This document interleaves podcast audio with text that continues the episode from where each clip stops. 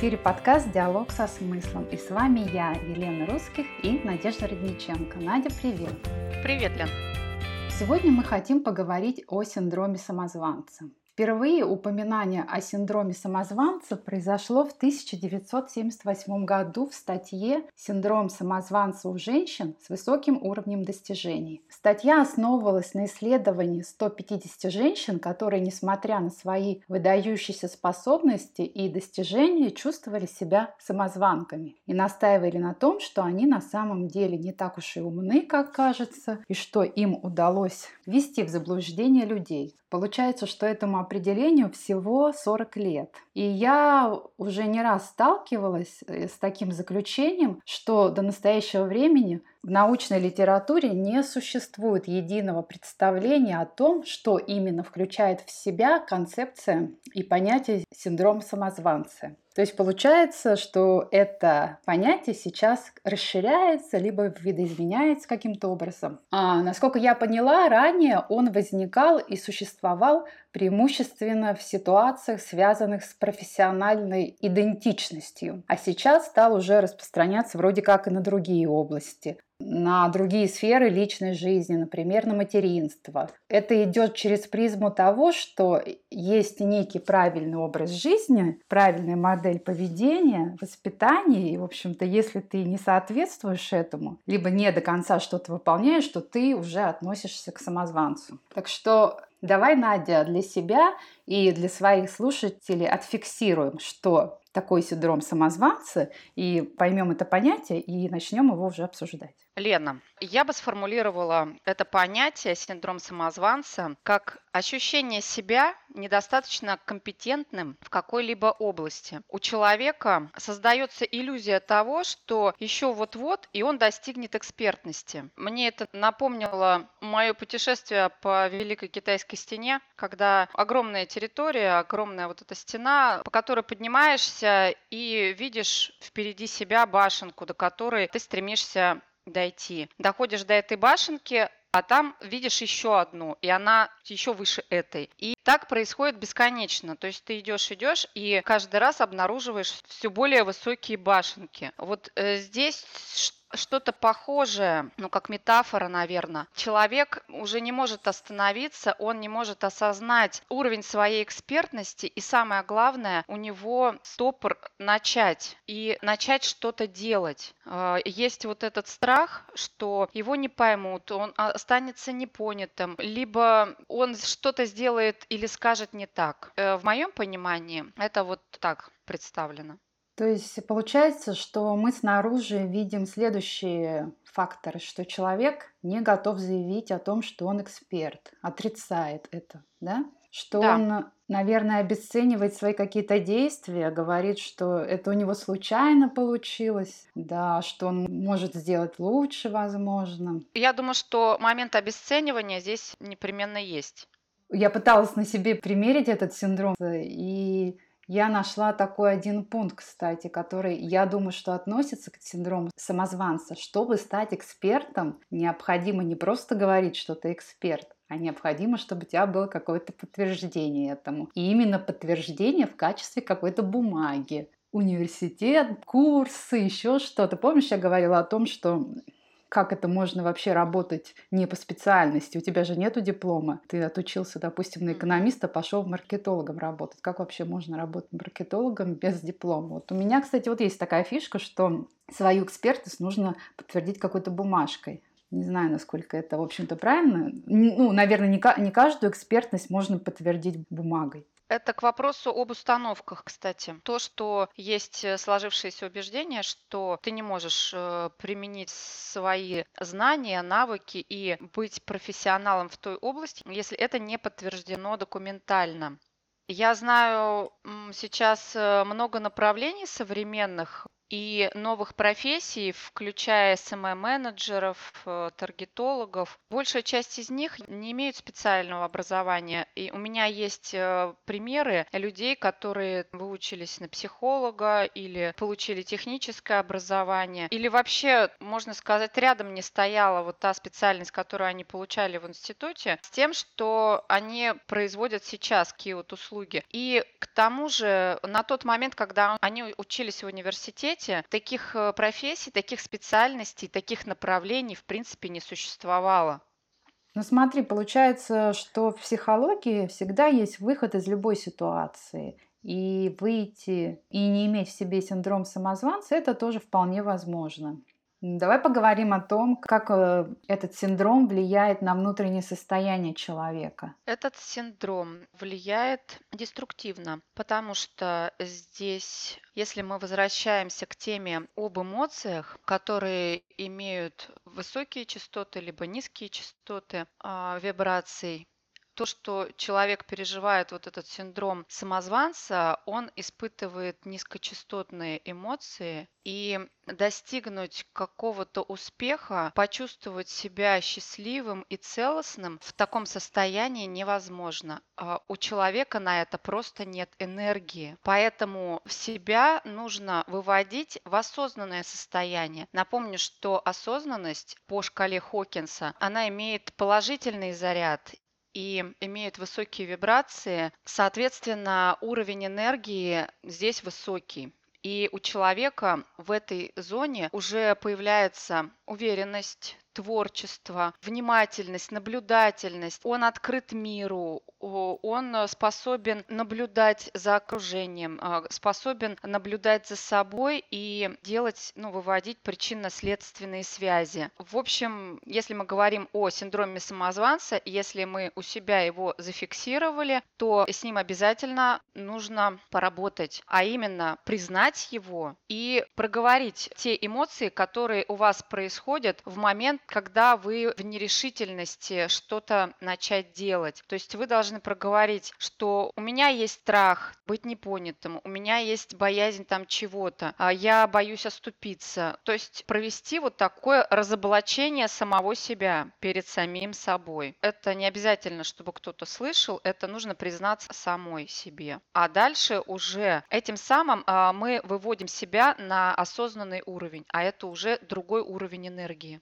Ну, получается, что синдром самозванца сопровождает страх. Страх там неудачи, либо что-то не получится. А почему тогда в том числе, называют? Да. Ну а чем он отличается от чего-то другого? Почему именно такое название синдром самозванца? Ну, допустим, есть синдром отличника, чтобы я был лучше всех. Это же то же самое. Или перфекционизм. Мне кажется, это очень схожие понятия. Но есть ли в них какое-то отличие? Ну вот смотри, синдром самозванца я уже описала, как я это вижу вот своими словами, да, что это ощущение себя недостаточно компетентным в какой-то области. Mm-hmm. И человек пребывает в иллюзии, что он вот скоро станет этим экспертом, а ему только осталось пройти 100 тренингов, прочитать тысячу книжек и сделать еще что-нибудь для своего самообразования. Вот синдром отличника – это равно перфекционизм, это стремление все знать и делать на отлично. Человек с синдромом отличника способен делать на отлично и способен это оценить. То есть у него есть уверенность э, в своих, э, в собственных силах. И каждый раз, получая результат, он это получает подтверждение. А у этого, получается, нет действия и нет этого подтверждения. Поэтому здесь не уверенность, а здесь уверенность. Вот в этом разница.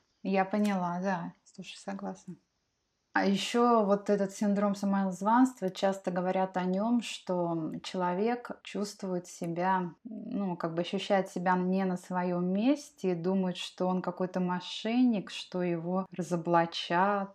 У нас же нет какого-то свода правил, инструкций четких, как себя вести в том или ином деле. Ну, я про то, что каждый человек, наверное, в какой-то степени может быть самозванец. Я думаю, что этот э, синдром, а, он рожден в голове. То есть это продукт ума. И это иллюзия. Это так как есть страх, ну, вспоминаем, что такое страх. Страх – это защитный механизм, а, который вырабатывает наш рептильный мозг. И э, здесь э, уже нет момента осознанности. Человек боится того, на что у него нет э, каких-то четких аргументов. И, возможно, даже у него нет своего негативного опыта, чтобы этого бояться. Есть какие-то умозаключения, основанные точно не на логике. Как ты думаешь, в наше время насколько много людей подвержено этому синдрому? Мне кажется, современные люди более раскрепощены, и он не так часто должен встречаться, или наоборот, в эпоху вот этих новых профессий, быстрого роста технологий, он наоборот процветает. Э, знаешь, им подвержены люди, которые застревают в состоянии и которым трудно принять обстоятельства в том виде, в котором они есть. И отпустить старое, отпустить прошлое – это некая антипластичность, что ли, когда Ригидность, человек, да? вот, наверное, что человек не гибкий, не живет в моменте, а просто за что-то цепляется, за какие-то установки, правила, эталоны. То есть э, нужны какие-то рамки, чтобы держаться, чтобы, не дай бог, не упасть. Ну, здесь, опять же, им руководят беспочвенные страхи. У молодежи, те, которые движутся в ногу с нашим динамичным временем, им некогда тормозить, и они всегда сами динамичны, у них образ жизни динамичный, образ мысли динамичный, они могут переключаться с одного дела на другое, и им гораздо проще. У них не бывает синдрома самозванца. Я знаю молодых девушек, ну вот, например, у меня есть э, в примере одна девушка, которая 23 года, она только только что закончила институт, и она консультирует семейные пары. Она заявила о себе, что она психолог, проводит консультации платные, она берет за это 3000 рублей, и она проводит консультации семейным парам на тему, как э, жить счастливо в браке. Вот. И ее не смущает, что ей 23 года, что она не замужем, что у нее мужа нет. Поделиться ей собственным опытом, а, в общем-то, нечем но у нее есть своя аудитория, к ней приходят люди. Значит, здесь не в опыте и не в экспертности какое-то дело. Здесь именно дело в энергии, в подаче, потому что люди идут на энергию много психологов, но они идут к конкретному, которому они доверяют. И так во всех сферах э, люди идут на энергию. Вот. А энергия – это э, высокие вибрации, это вот высоко вибрационные эмоции. Человек на позитиве притягивает людей, он э, как магнит к нему тянутся, с ним хотят пообщаться. С счастливым человеком люди любят общаться. Он транслирует счастье, и они тоже к этому стремятся.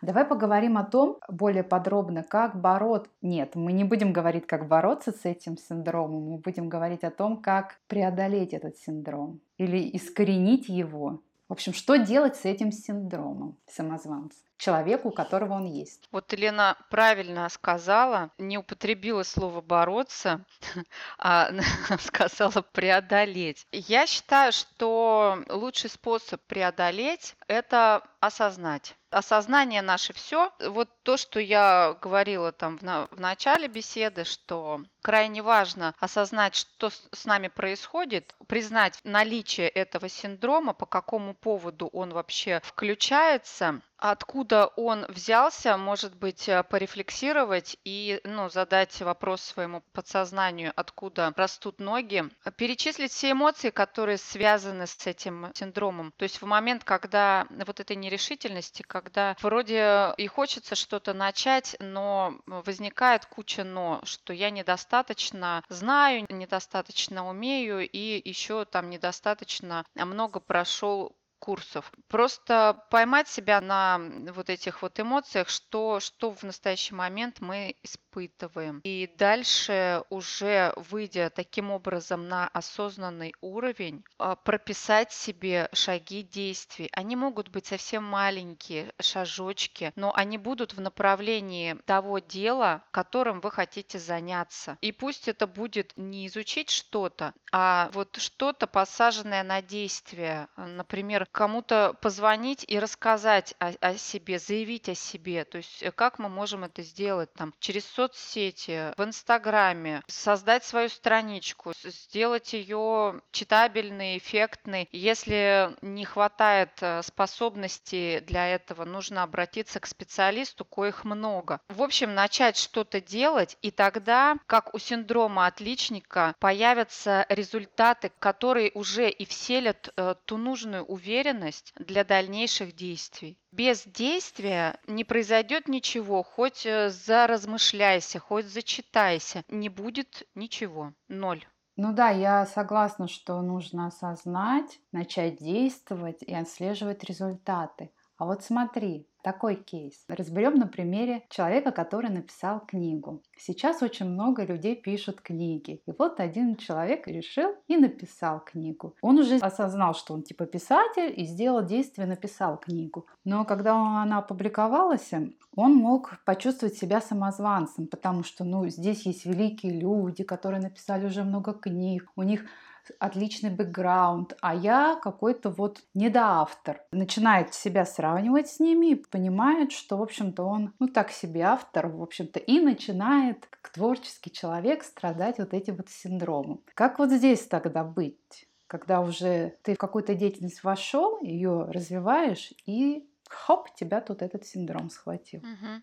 Самый лучший способ– это искать конструктив в любой ситуации. Если уже результат есть, уже проект э, запущен в действие, тогда нужно получить как минимум обратную связь от людей сведущих, ну, то есть тех людей, которые являются авторитетом для этого человека, написавшего книгу. Попросить, чтобы они высказали свое мнение. И здесь я не имею в виду какую-то зависимость. Здесь именно желание получить обратную связь для того, чтобы посмотреть, как твою книгу воспринимают со стороны. И я бы, например, привлекла еще сторонних людей, просто читателей, и получила от них обратную связь. Пусть это будут знакомые, пусть это будут друзья, но постараться обратиться к тем людям, которые дадут максимально честную обратную связь, без э, всяких приукрашиваний. То есть здесь э, проявляется смелость услышать любую правду, это готовность э, к любым вариантам. Если мы говорим про шкалу Хокинса, то вот эти состояния – это высоковибрационные состояния. Смелость, готовность – это, опять же, действие. И в таком состоянии уже у человека есть энергия. Энергия на дальнейшие свои действия, проявления. И дальше уже нужно по обстоятельствам действовать. Не тормозить, не зависать в этом состоянии, а просто ну, понимать, что с тобой происходит происходит, и идти дальше. Ну и когда вот он получает эту оценку, возможно, оценка будет недостаточно хороша. Я бы не сказала, не стала бы называть это оценкой. Оценка это вот э, хорошо, Обратная плохо, связь. 2, 3, 4, 5 вот э, тебе за работу. А здесь именно обратная связь это есть конструктив, когда тебе человек раскладывает, ну вот профессионал, когда он говорит сильные стороны и слабые стороны, и, например, может порекомендовать обратить внимание на зоны развития, а где что-то можно подтянуть там, Или как он видит. Если я обращаюсь к человеку, значит, мне интересно и важно его мнение. И здесь нет места для обид. Здесь э, именно вот эта готовность услышать мнение, а дальше уже что ты с этим мнением делаешь, это уже тебе решать, да, то есть насколько это мнение авторитетное и насколько ты его будешь применять в данном направлении, насколько ты учтешь и откорректируешь, например, свою работу.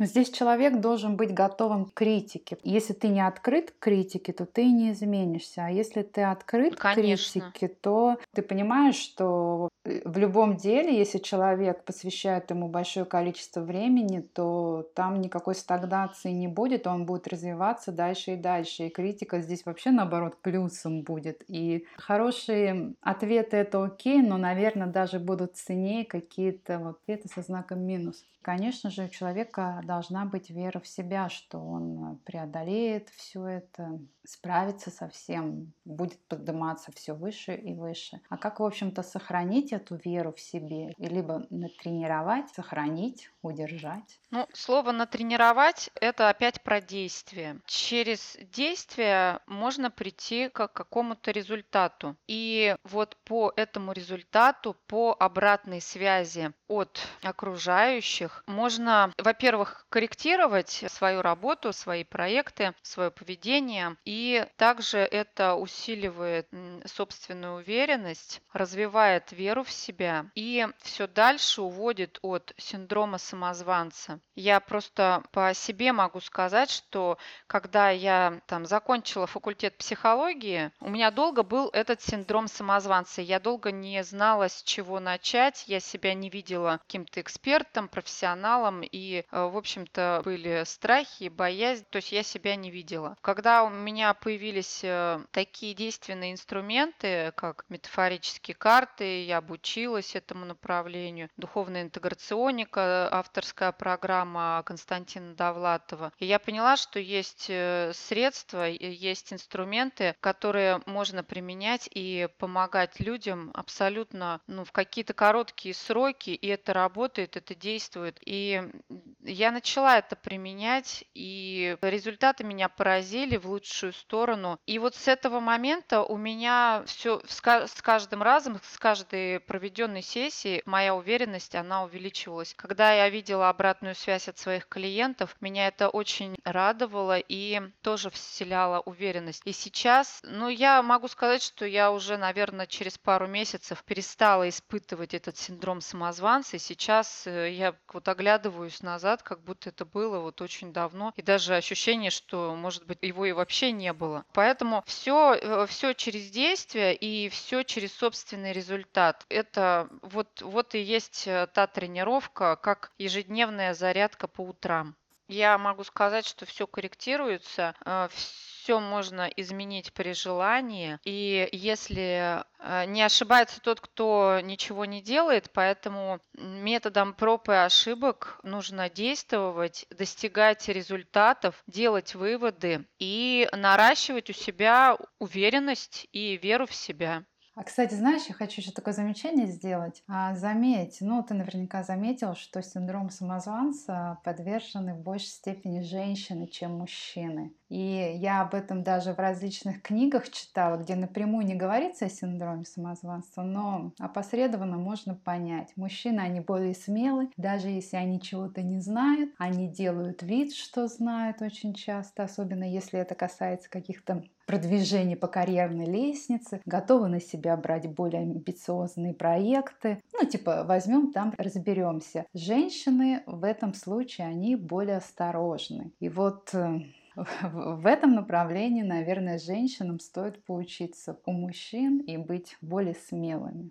Я тоже считаю, что смелость, она никому не помешает, ни, ни, мужчинам и ни женщинам. И смелость, она не имеет э, каких-то половых разграничений. И если ты будешь проявлять смелость, это не означает, что в тебе будет преобладать мужская часть. То есть смелость, она, в принципе, нужна в любой области, наверное, жизни. Ой, ну все, что мы завершаем сегодняшний наш эфир. Спасибо большое, что были с нами. Пишите нам отзывы, чтобы у нас не развился синдром самозванца. А то мало ли. До связи. Пока-пока. Всем пока.